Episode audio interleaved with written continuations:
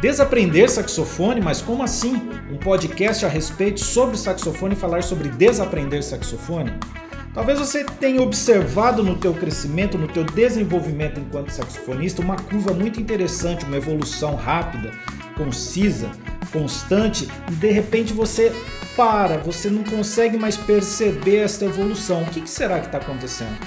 Talvez esse seja o momento de você reaprender, reaprender, mas eu não falei desaprender, sim, desaprender algumas práticas, algumas crenças que vão lhe permitir voltar a se desenvolver, né? voltar a crescer, novas práticas, novas visões. Este é o Saxofonese, o podcast mais saxofonístico da internet. Eu sou Otávio Delevedov e venho lhe convidar a desaprender a tocar saxofone. Começando mais um episódio do nosso podcast Saxofonese, hoje tratando de um assunto meio estranho, né? Desaprender a tocar saxofone, mas como assim? Se estamos aqui é para falar a respeito do saxofone, crescer, mas desaprender? Sim, vamos falar sobre como desaprender tocar saxofone. Vamos chegar lá.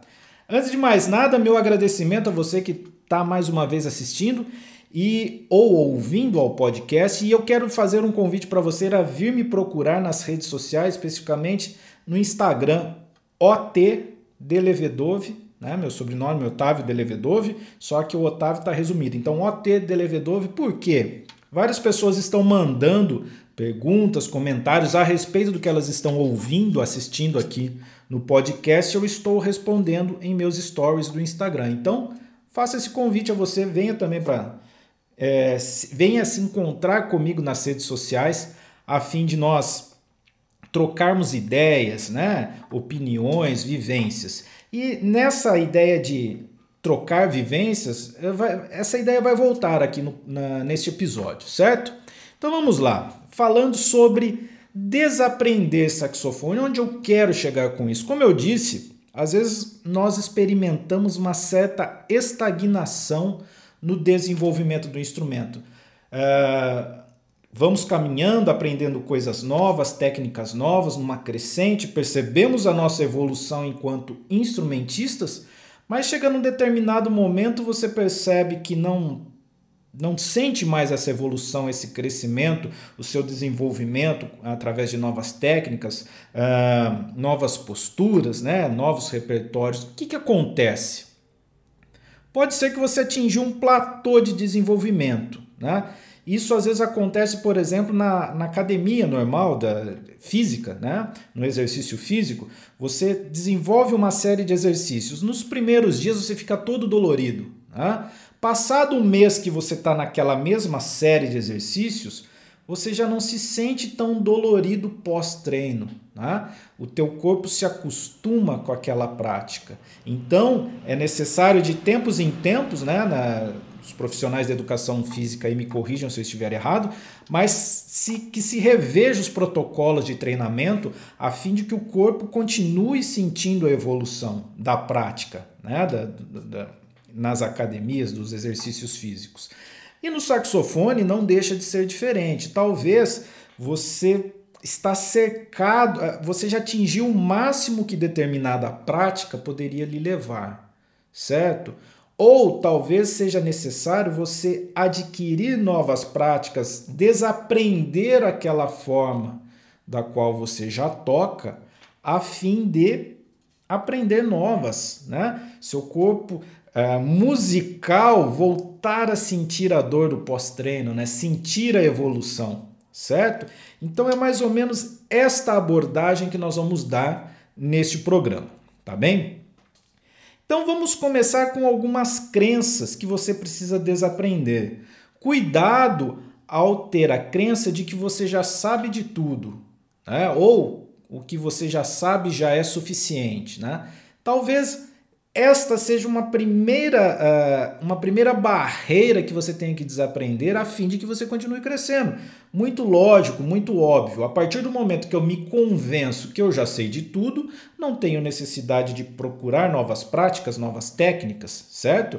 E isso por si só vai fazer com, você, com que você se estagne naquele ponto, com que você pare de evoluir. Se você não tem novas práticas, se você não tem novas técnicas, se você não tem novos repertórios, logo você vai parar de se desenvolver, você vai estagnar. Independente do teu ponto, talvez você já seja um excelente instrumentista e para você tudo bem parar naquele ponto. Então, tudo bem, mas entenda que quando você se acostuma, não vai atrás de novas técnicas, novas práticas, novos equipamentos, novos professores, novas ideias, você vai permanecer no mesmo lugar. Se você quer coisas novas, você tem que ir atrás de coisas novas. Se você quer um novo padrão de desenvolvimento, você tem que sair do seu lugar, você tem que sair da estagnação, você tem que sair da acomodação. Então, se você está buscando crescer, está sentindo que está parado, a primeira coisa que você precisa mudar é o teu pensamento quanto eu não sei de tudo ainda, eu preciso saber novas coisas. Sempre existem novas coisas, certo? E aí você pode me perguntar, pô, mas a teoria musical não mudou. Eu sei muito de teoria musical. O que de novo eu vou aprender? Certo? Aí eu resgato uma outra fala que eu já fiz é, no episódio sobre se eu preciso ou não de um professor. O que, que eu falo ali? Novos professores, mentores, instrutores, diferentes professores, instrutores, mentores, terão diferentes pontos de vista a respeito de um mesmo conteúdo. E talvez seja essa a maior riqueza de ter outros professores, novos professores, novos instrutores. E talvez não necessariamente seja aquela educação formal de você pagar uma aula, ter uma aula com o professor. Às vezes, o trocar ideia com outro colega saxofonista, com um profissional saxofonista, já seja suficiente para lhe abrir a visão quanto a um elemento do qual você já sabe. Talvez você já enxerga aquilo de uma forma e vem o teu colega fala, não, mas é, eu pratico dessa forma, eu executo desta maneira. Ah, como, como é que você entende a produção de um superagudo? Né? Talvez ele tenha uma postura diferente da tua, certo? Então, é, você quebrar também essa ideia de eu não preciso de outros professores, eu, eu já estou num nível legal de conhecimento. Então, desaprender esse conceito seja algo interessante para que você continue a se, se desenvolver. Porque se você desaprender essa questão, já estou legal, não necessito fazer aulas, né, você não vai ter essa, essa vontade, esse intuito de buscar outras pessoas que talvez irão lhe trazer um, um paradigma, um, uma forma de visão completamente diferente a respeito do mesmo ponto, né? de uma mesma forma, do, do mesmo conteúdo visto por um outro lado, visto através de uma outra prática. Né? Por exemplo, eu em um dos episódios eu falei sobre a questão de uh, que certa vez eu ouvi de um professor meu que uh, existia uma história que o Michael Brecker fazia transcrições de solos de guitarra do Jimi Hendrix. Né? Independente de isso ser verdade ou não, né? mas o fato de você entender como um outro instrumento, no caso a guitarra, enxerga a prática musical ou faz determinada prática, por exemplo, ah, como uma guitarra pratica escalas e você captar aquilo ali e trazer para o saxofone aquele tipo de prática que talvez tenha sido desenvolvido especificamente para a guitarra, para o instrumento guitarra, a forma como ela, ele é construído e como ele é tocado, quando você traz essa coisa específica para o saxofone, você está ampliando a prática, a tua visão sobre um mesmo ponto, a prática de escalas certo? Então, uma primeira sugestão, você é, é, esquecer como se pratica no saxofone, a fim de tentar entender como se pratica a mesma coisa em outro instrumento. Como que é a prática de escala no saxofone? Esquece nesse momento. Vá pesquisar como o guitarrista pratica escala, como o pianista pratica escala. Então vá adiante, procure como outros instrumentos praticam escala, seja uma guitarra, um violão, um saxofone, você vai esquecer, né?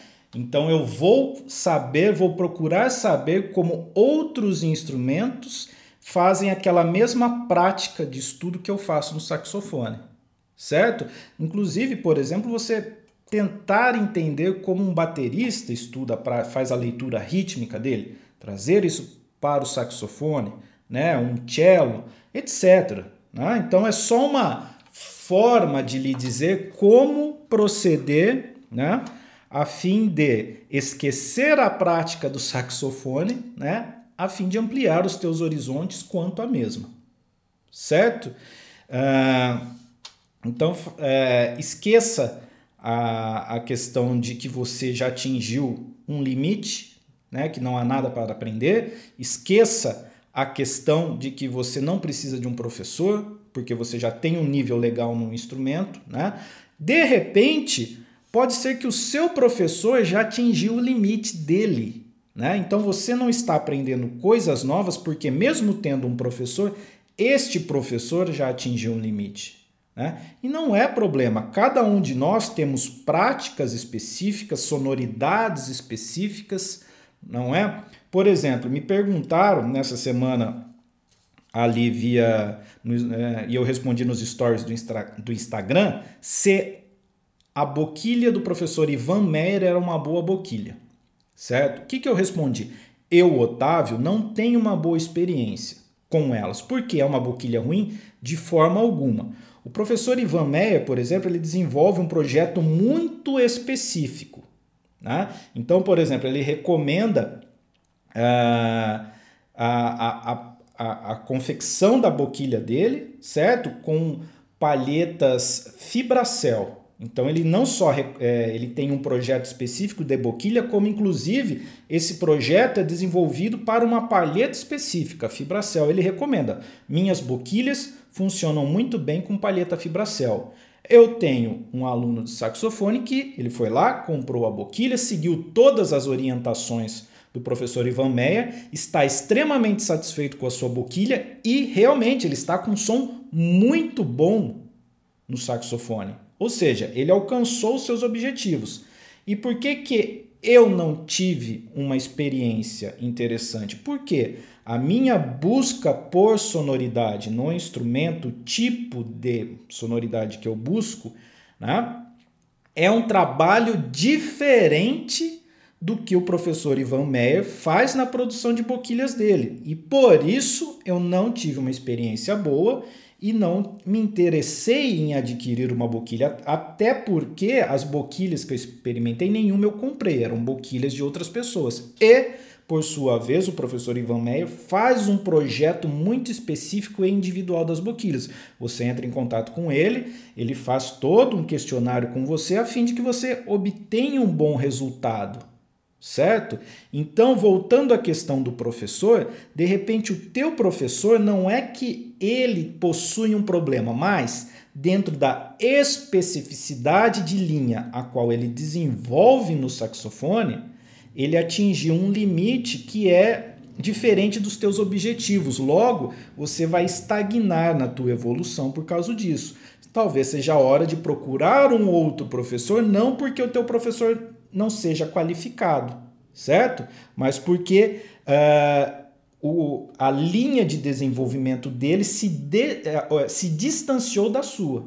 Né? Então você está numa outra linha de desenvolvimento que exigirá outras práticas, outras abordagens que outros professores podem lhe passar. Né? Então, desaprenda a ficar com um único professor. Aprenda que outras práticas e outros professores podem voltar a lhe colocar nesse trilho do desenvolvimento que você estava acostumado, né? Essa curva de ascensão, de evolução.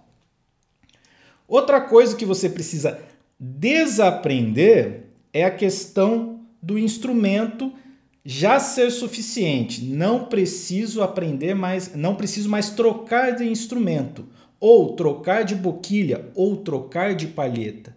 Não se limite tá? Por diversas vezes é, eu estava estagnado na minha evolução E quando de repente eu experimentei a um outro instrumento, ou até mesmo adquiri um outro instrumento, só então eu fui perceber o quanto o meu equipamento naquele instante me limitava.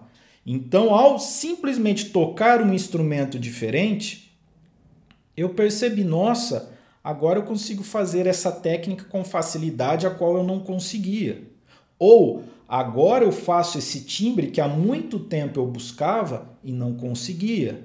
Então, é, esqueça, né? desaprenda a ideia de que o meu instrumento já é suficiente e eu não preciso de outro certo? E não necessariamente você precise de um instrumento melhor, talvez um outro modelo. Né? Ah, eu gosto muito do meu saxofone, eu já tenho um saxofone profissional. Né? Ou, ainda que você não tenha esse objetivo de ter um saxofone de linha profissional, mas você está muito satisfeito com o seu saxofone. Né?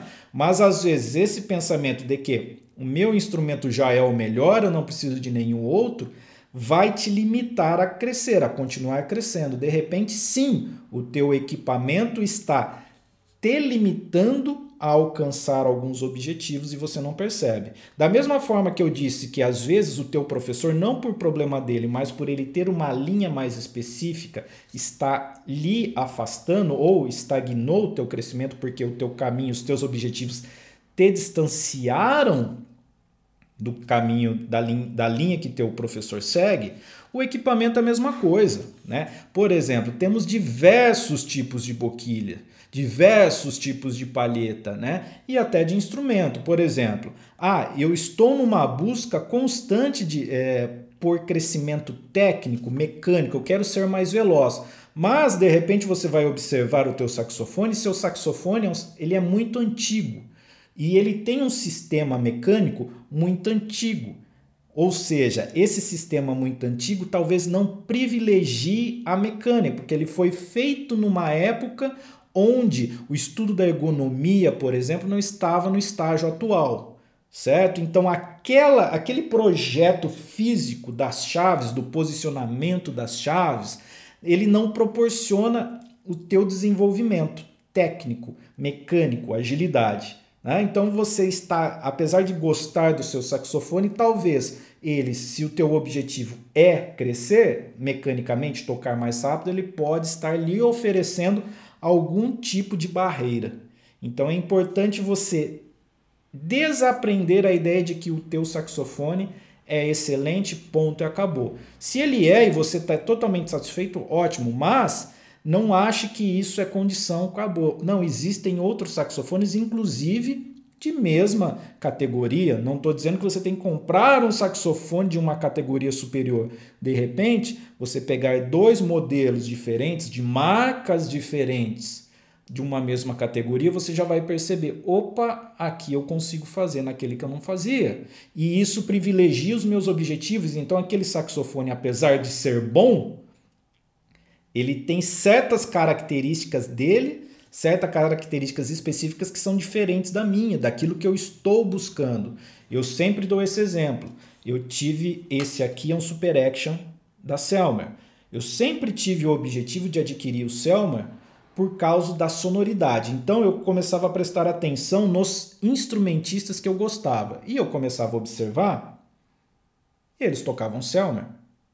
E eu comecei a prestar atenção em outras, outros instrumentistas também, topo de linha, profissionais, que não tocavam Selmer e analisar as diferenças sonoras entre os instrumentos.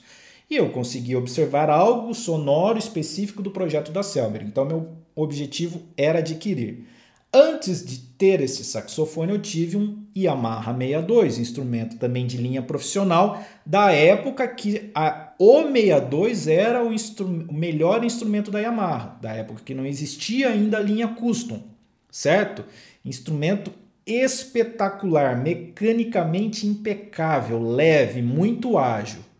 Contudo, eu nunca me satisfiz com o timbre dele. Porque era um timbre ruim? Não, simplesmente o meu objetivo era o timbre que eu observava nos saxofones da Selmer.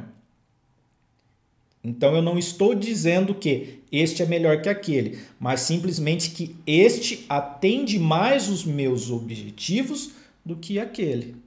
E eu comprei o Yamaha sabendo disso, comprei ele como um passo por ele ser um pouco mais barato, né? Mesmo sendo um instrumento de mesma categoria, sendo um instrumento profissional, comprei porque ele sabia que ele teria uma função de mercado para eu chegar nesse aqui, que era o meu objetivo final, certo?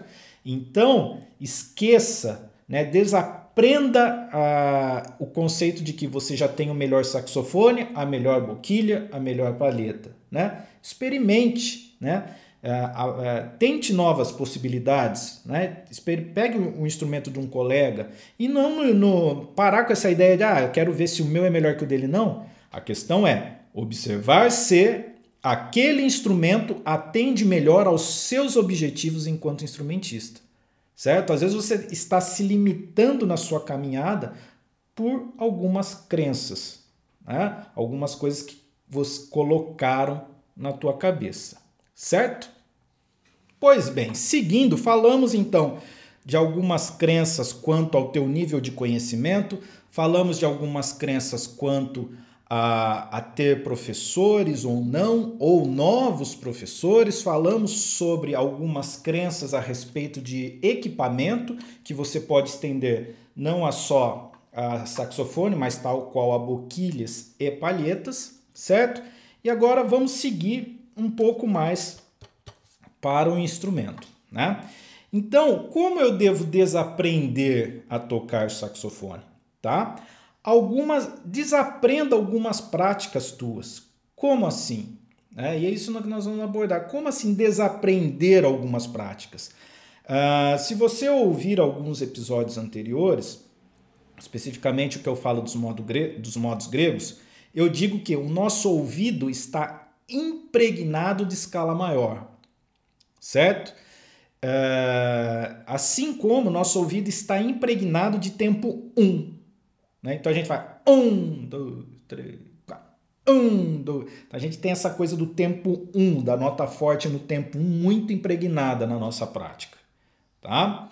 Tal qual a, a, a essas coisas, né? essa, essa coisa que está marcada, então o desaprender, você pode começar a, a desaprender a, aos compassos 2x4, 4x4, que é muito forte. Então você pode dar uma ênfase na prática de compassos ímpares. Então desaprenda somente tocar em compassos pares, né? Então dê valor à prática em compassos ímpares. Então essa é uma primeira sugestão do que desaprender, né? Então como assim?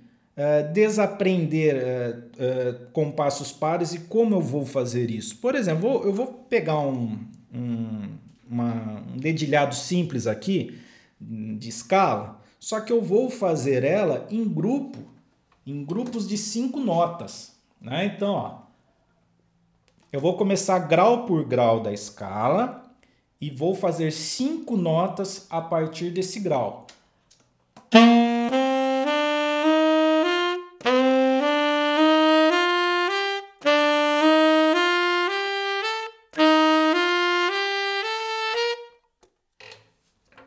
Estou fazendo grupos de cinco notas: do, ré, mi, fá, sol, ré, mi, fá, sol, lá, mi, fá, sol, lá, si, fá, sol, lá, si, dó. Ou seja, eu peguei um exercício simples de escala e a partir de cada grau da escala eu faço as cinco notas subsequentes.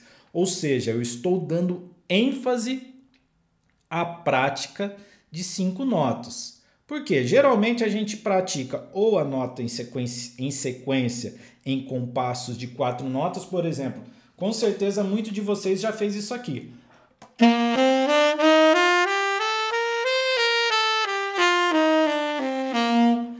Ou seja, eu encaixei em um compasso de quatro notas, uma oitava da escala. E para para que ela fique perfeitamente encaixada, eu fui até a nona. Porque se eu fosse só até o dó, ia acabar antes. Então, ó, da, do, ré, mi, fá, sol, lá, si, do, ré, do, si, lá, sol, fá, mi, ré, do, né?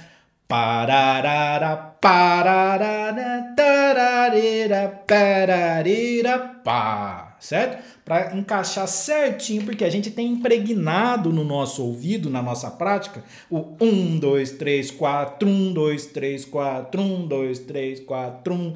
Então, os exercícios, as práticas musicais que nós fazemos, os repertórios, eles ficam o tempo todo tentando se encaixar em tempo par. Eu dou exemplo também da, em um dos episódios da primeira vez que eu, é, eu fui participar de um, de um ensaio de uma big band onde eles tocavam Take Five. E no momento do improviso, um dos instrumentistas vieram para mim e disseram assim: Olha, uh, quando você for improvisar, esse compasso é em cinco tempos. Então, para você não ter problema de errar, pratique, é, pensa que você está em 3 e 2. Então você conta 1, 2, 3, 1, 2, 1, 2, 3, 1, 2, 1, 2, 3. Por quê? A valsa, apesar de ser um compasso ímpar, a gente está falando assim, se liberte do compasso par e a valsa é um compasso ímpar, tudo bem. Mas a gente tem ela já bastante praticada. Então, às vezes, era mais fácil eu ouvir 3 e 2 do que ouvir os cinco e criar compassos em cinco. Tá vendo? Então, essa é uma coisa que você tem que desaprender a criar atalhos. Não, aprenda o conteúdo. Né? Não, desaprenda esses atalhos, essas coisas. Tá? Uh, então, esse era um exemplo para facilitar. E o que, que eu percebia que uh, as pessoas, ao improvisarem, elas improvisavam em 13 e 2. As frases eram em 13 e 2 e não em 5. Né? Então não limite, não tá, tá se sentindo limitado, uh, crie práticas em compassos ímpar. Desaprenda os compassos pares. Desaprenda somente tocar em compassos pares. Né? Então dei um exemplo muito simples aqui de frases de cinco notas de exercício de escala. Você pode adaptar a mesma coisa com arpejos. Você pode fazer tônica, terça, quinta, sétima, nona. Né? Então, arpejos com cinco notas, aí você troca o arpejo, cinco notas. Né? Pode expandir para sete, para como você quiser. Use a criatividade, mas esqueça, esqueça da prática, desaprenda a prática somente do compasso par, do 4 ou do 2, tá bem? E eu falei que a gente tem muito forte o 1, 2, 3, 1, 2, 3, 4. 1, 2, 3, 4. 1, né? Então, o atacar no 1. Desaprenda a atacar no 1. Faça exercícios atacando no 2, atacando no 3, né? Saia do 1, ataque, ataque no contratempo, tá? Desaprenda então a somente atacar no 1. Você vai perceber que suas, suas frases musicais ficam muito mais musicais, ficam menos robóticas, né? Então, por exemplo, eu vou digitar escala aleatoriamente.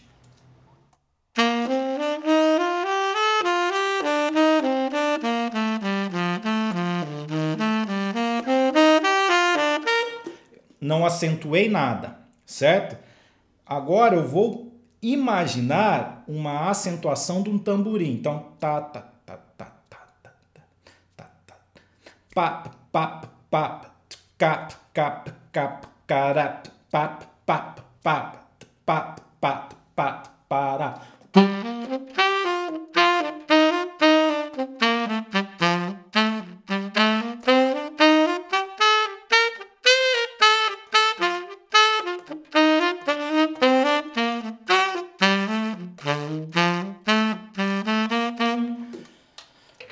Então, já mudou. Eu, antes eu estava praticando tá, tá, tá, tá, ou acentuação no um, tá, tá, tá, tá, tá, tá, tá, tá. Agora eu estou imaginando um tamborim. Tá, tá, tá, tá, tá, tá, tá, tá, tá, tá, tá, certo? Então, desaprenda a acentuar no um. Acentue em outros tempos. Não vou dar um tempo específico. Aqui eu usei o exemplo do tamborim, mas fique livre para pensar acentuações. Pegue aquele exercício de escala que você já executa e troque as acentuações. Tá? Pegue uma música e troque como forma de exercício. Não precisa se preocupar nesse momento. Ah, mas eu não vou tocar a música dessa maneira que fica esquisita. Sem problemas. A ideia é praticar um exercício. não desenvolver já nesse momento uma nova performance, uma nova forma de tocar, certo? Então, esqueça, desaprenda a acentuar na cabeça do tempo, no 1, um, certo? Re coloque novas práticas em, na questão da acentuação a fim de desenvolver a tua execução, a tua performance musical, certo? E eu falei de acentuar no 1, um, eu vou falar uma outra prática que nós temos, não necessariamente no instrumento, mas que influencia bastante. Bater o pé, né? Tô batendo o pezinho aqui no chão, né? Um, dois, três, quatro. Um, dois, três, quatro. Inverta.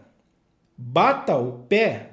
Ao invés de bater no 1 um e no 3, bata no 2 e no 4. Ou, se você bate no 1, um, comece a bater só no 2. 1, 2, 3, 4. 1, 2, 3, 4. 1, 2, 3, 4, 5, 1, 2, 3, 4, 5, 1. Vou bater no 2 e no 5. 1, 2, 3, 4, 5, 1, 2, 3, 4, 5, certo? Então eu coloquei uma acentuação aqui, uma batidinha de pé. Parece bobagem, tá? Mas pegue um exercício, uma música e toque a primeira, a primeira vez batendo o pé no 1. 1. Aí troque. Na segunda vez que você for executar, Comece a bater o pé no 2, ou no 3, ou no 4, que não seja no 1. Um. Você vai ver que já vai gerar um problemão na tua cabeça, tá? E ainda falando do pé, se você é destro e bate a perna direita, experimente bater a perna esquerda. Você vai ver que vai gerar um outro problema na tua cabeça, certo? E aí, por exemplo, violão. Violão você encontra pessoas que tocam ele do lado inverso. Então, ah, ele é canhoto, então ele vira o violão por outro lado, inverte as cordas, alguns nem invertem as cordas e tocam do outro lado. Quando a gente vai para o piano, não existe piano para canhotos, pelo menos eu nunca vi, né? E se existe é um negócio muito restrito, porque na loja você não encontra um, um piano com o mecanismo todo invertido. Claro, é possível de se fazer, estou dizendo que eu nunca vi, quanto mais ver para vender. Saxofone também, eu nunca vi saxofone para canhoto, eu conheço esse modelo de saxofone. Tá? Então, não conheço nenhuma marca que inverte, né? Então, coloca a mão esquerda embaixo e a mão direita em cima. Isso eu nunca vi também. Então, o que, que eu quero dizer? Você, independente de ser destro ou canhoto, você toca o saxofone da mesma maneira. Né? E inverter a forma como você bate o pé, se você bate o direito, você bateu o esquerdo, você vai ver que vai dar um nó. Então, tá vendo? É uma coisinha tão simples, mas dá um, um é quase um trava-língua musical, digamos assim, tá? Então experimente, esqueça, né? Desaprenda a bater o pé no 1, um, desaprenda a bater o teu pé, é, digamos assim, o teu, esqueci o termo específico, mas se você é destro, inverta, né? Desaprenda a bater o pé direito e bate o esquerdo. Se você bate esquerdo, desaprenda a bater o esquerdo e bata o direito. Você já vai ver que é complicado e isso vai trazer transformações para você, vai ampliar a forma que você toca, tá? E um professor me disse, não sei porque eu não fui pesquisar, vou confiar na palavra dele. Na época da faculdade ele me, era trompetista e ele disse que essa na escola de Boston, que é a escola do Wynton Marsalis, trompetista, eles fazem essa prática porque ao você trocar o pé direito pelo esquerdo, esquerdo pelo direito, você passa o direito, se você é destro, o direito é teu lado racional e o esquerdo passional. Né? Então, se você troca o teu pé, lembrei, pé dominante, né? Se você troca o teu pé, começa a bater não o teu pé dominante, isso vai estimular o teu lado passional, o teu lado criativo na prática. Se é verdade, não sei. Eu sei que eu inverti por vezes, realmente fiz essa inversão e senti, né? Tal qual existe aquela polêmica a respeito dos ressonadores no saxofone, será que funciona, será que não funciona? A verdade é que muita gente funcionando ou não se sente bem e acaba tocando melhor por isso, né? Será que o pé funciona a trocar? Vai dar um nó na tua cabeça, vai te trazer sim desenvolvimento na questão de coordenação motora, porque você está batendo o teu pé não dominante, isso vai trazer um, vai te trazer um desenvolvimento motor ao qual você não tinha, seria tal qual. Eu escrevo com a mão direita, vou começar a praticar escrevendo com a mão esquerda. Então, isso vai te dar um desenvolvimento na área da coordenação motora. Converse com o baterista. O baterista ele tem que ter interdependência entre os membros. Enquanto um membro está marcando um tempo, o outro está fazendo uma tercina, um movimento completamente diferente, o pé tá no o pé do bumbo está no lugar, o pé do chimbal está no outro. Então ele precisa ter interdependência de uma mão não depender da outra, nem mesmo do pé para fazer determinado movimento, tá? Então desaprender a bater o teu pé dominante vai te trazer no mínimo desenvolvimento na área da coordenação motora, certo? Outra coisa, vamos falar agora, eu fiz um desenho, desenhozinho de escala, a gente tem muito na cabeça de sempre valorizar a tonalidade, né?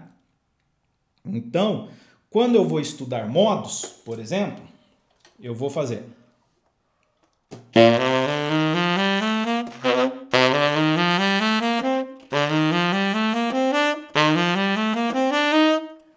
Ou seja, grau por grau através da escala de dó. Dó, ré, mi, fá, sol, lá, si, dó.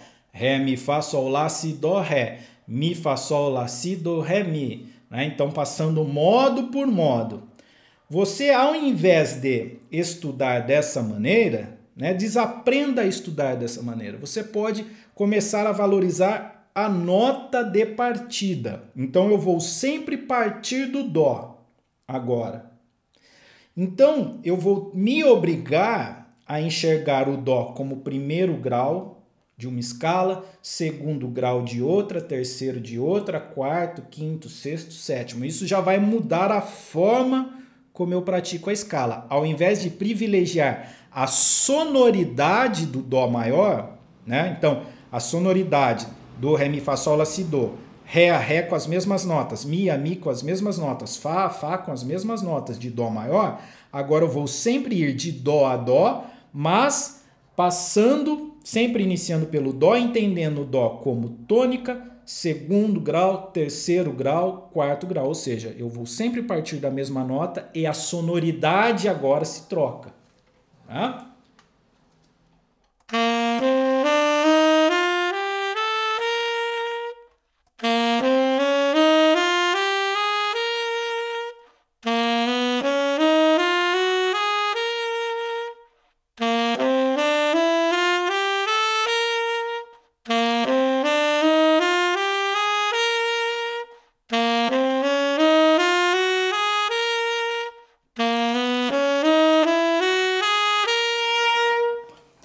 Então, eu fiz Dó, a Dó, Dó maior. Eu fiz Dó como segundo grau. Dó é segundo grau da escala de Si bemol. Então eu fui de Dó a Dó com as notas da escala de Si bemol. Dó, terceiro grau da escala de Lá bemol maior. Então fui de Dó a Dó com a sonoridade de Lá bemol maior. Dó, como quarto grau, de Sol maior. Então Dó a Dó com as notas da escala de Sol maior. Dó, quinto grau, da escala de Fá, Dó a Dó com as notas de Fá. Sexto, Mi bemol, de mi, com as notas de Mi bemol. Sétimo, Ré bemol, com as notas de Ré bemol. Certo? Então, sempre partindo do Dó, imaginando ele como primeiro, como segundo, como terceiro, como quarto grau. Então, as sonoridades vão trocando. Aqui no caso, eu foquei na sonoridade da escala maior. Em determinado momento, eu posso falar, eu vou estudar a menor natural, a menor harmônica, a menor melódica né? e fazer esse mesmo processo. O mesmo você pode aplicar também para arpejos. Então, 1, 3, 5, 7, Dó como 1, Dó como terça, Dó como quinta, Dó como sétima. Se eu vou estudar acordes maiores, como eu vou dar o exemplo aqui, então eu vou fazer 1, terça, quinta, sétima. Então, 1, terça maior, quinta justa, sétima maior. Então, Dó como tônica, Dó, Mi, Sol, Si. Dó como terça maior, terça maior de Lá bemol com sétima maior. Então, Dó, Mi, Sol, Lá bemol. Dó como quinta justa, de Fá maior. Então, Dó, Mi, Fá, Lá. Né? E Dó como sétima maior de Ré bemol. Dó, Ré bemol, Fá, Lá bemol.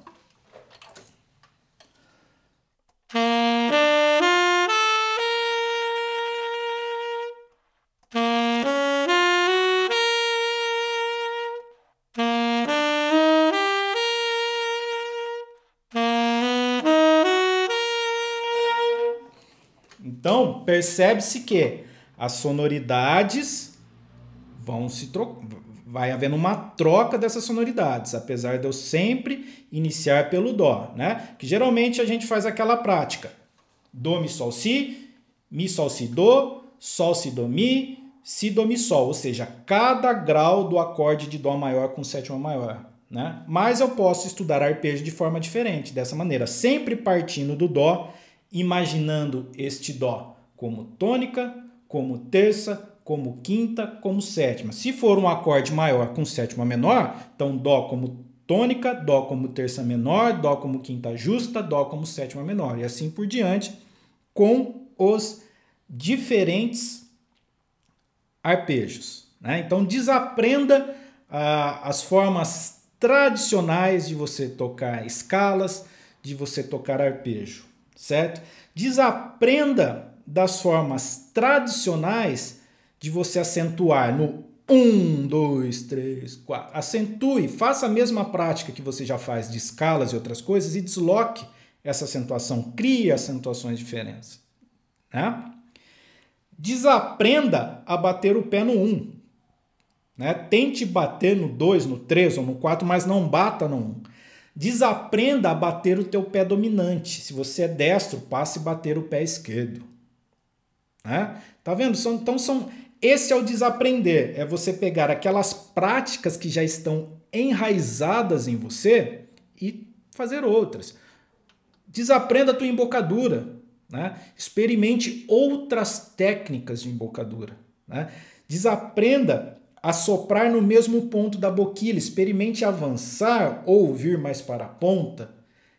Desaprenda e testa a sonoridade. O máximo que vai acontecer é você conhecer novas sonoridades. Desaprenda a usar a mesma boquilha, desaprenda a usar a mesma palheta. Experimente, coloque outra, descubra essas novas sonoridades. Tenha essa curiosidade né? Então, o desaprender que eu estou falando, que é o título desse episódio, traz isso. Desaprenda aquilo que está enraizado, essas práticas que você tem feito há tanto tempo, por vezes sem refletir. Né? Desaprenda a ter um único professor. Talvez você não queira abrir mão do teu atual professor, mas você pode pegar e fazer aula com outro, com dois, ou esporadicamente, se você mantém um, esporadicamente faça aula com outros professores a fim de visualizar talvez o mesmo conteúdo de uma forma diferente, né? Desaprenda a tocar num único saxofone. Desaprenda a ouvir as mesmas coisas, né? Vá ouvir coisas novas. E isso não se, e tudo isso que eu estou te dizendo não significa substituir a tua prática atual. Né? Mas, como nós dissemos, você pode estar estagnado, você pode não estar percebendo mais uma evolução no desenvolvimento enquanto saxofonista. Né? Então, talvez este é o momento de você desaprender essas coisas, desaprenda a ouvir o que você está sempre ouvindo. Ouça coisas até que você não aprecie tanto. Né? Mas isto também é uma forma de você analisar e observar aqueles elementos que você não gosta e você não quer trazer no saxofone. Talvez este o desaprender a ouvir o que você ouve, né, está acostumado, seja vai inclusive reforçar essa tua audição. Pô, eu ouço aquelas coisas porque realmente isso tem tal coisa que eu não gosto, tal coisa que eu não gostei. Ou, ainda que você ouça algo como forma de exercício que você não tem tanto deleite, tanto prazer, mas vai lhe permitir perceber práticas ou sonoridades da qual você não tem. Né? Por exemplo, uh, eu falei uh, já em alguns episódios quanto à prática da transcrição, transcrever solos, né? Inclusive que o Michael Brecker, como eu já disse nesse episódio, transcrevia uh, solos do Jimi Hendrix. Talvez você transcrever solos dos quais não seja de um saxofonista que você aprecie tanto ou um estilo que você está acostumado, vai te trazer novas técnicas, novas sonoridades, novas práticas que vão acabar por aprimorar o teu desenvolvimento. Então desaprenda a ouvir as mesmas coisas. Se desafie a ouvir coisas novas. Desaprenda a transcrever as mesmas coisas, os mesmos estilos, os mesmos músicos. Se desafie a transcrever outros músicos, certo?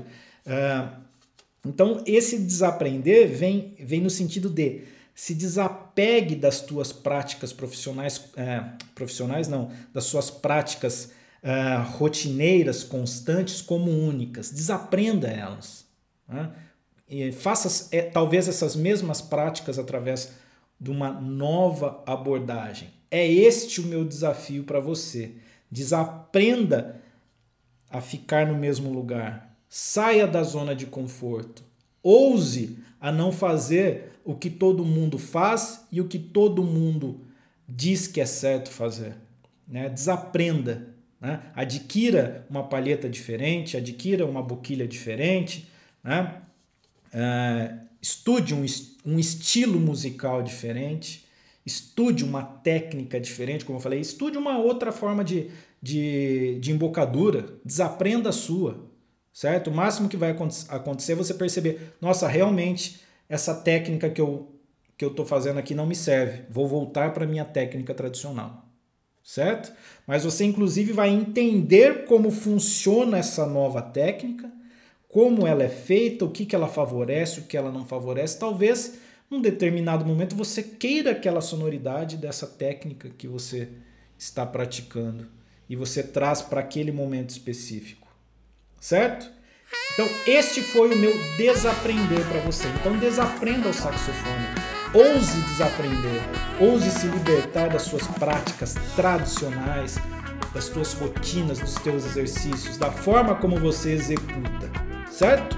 Este foi o Saxofonese tentando fazer com que você desaprenda a tocar saxofone. Eu sou Otávio Levedove, agradeço aqui a você que assistiu a esse episódio, a você que está ouvindo o episódio.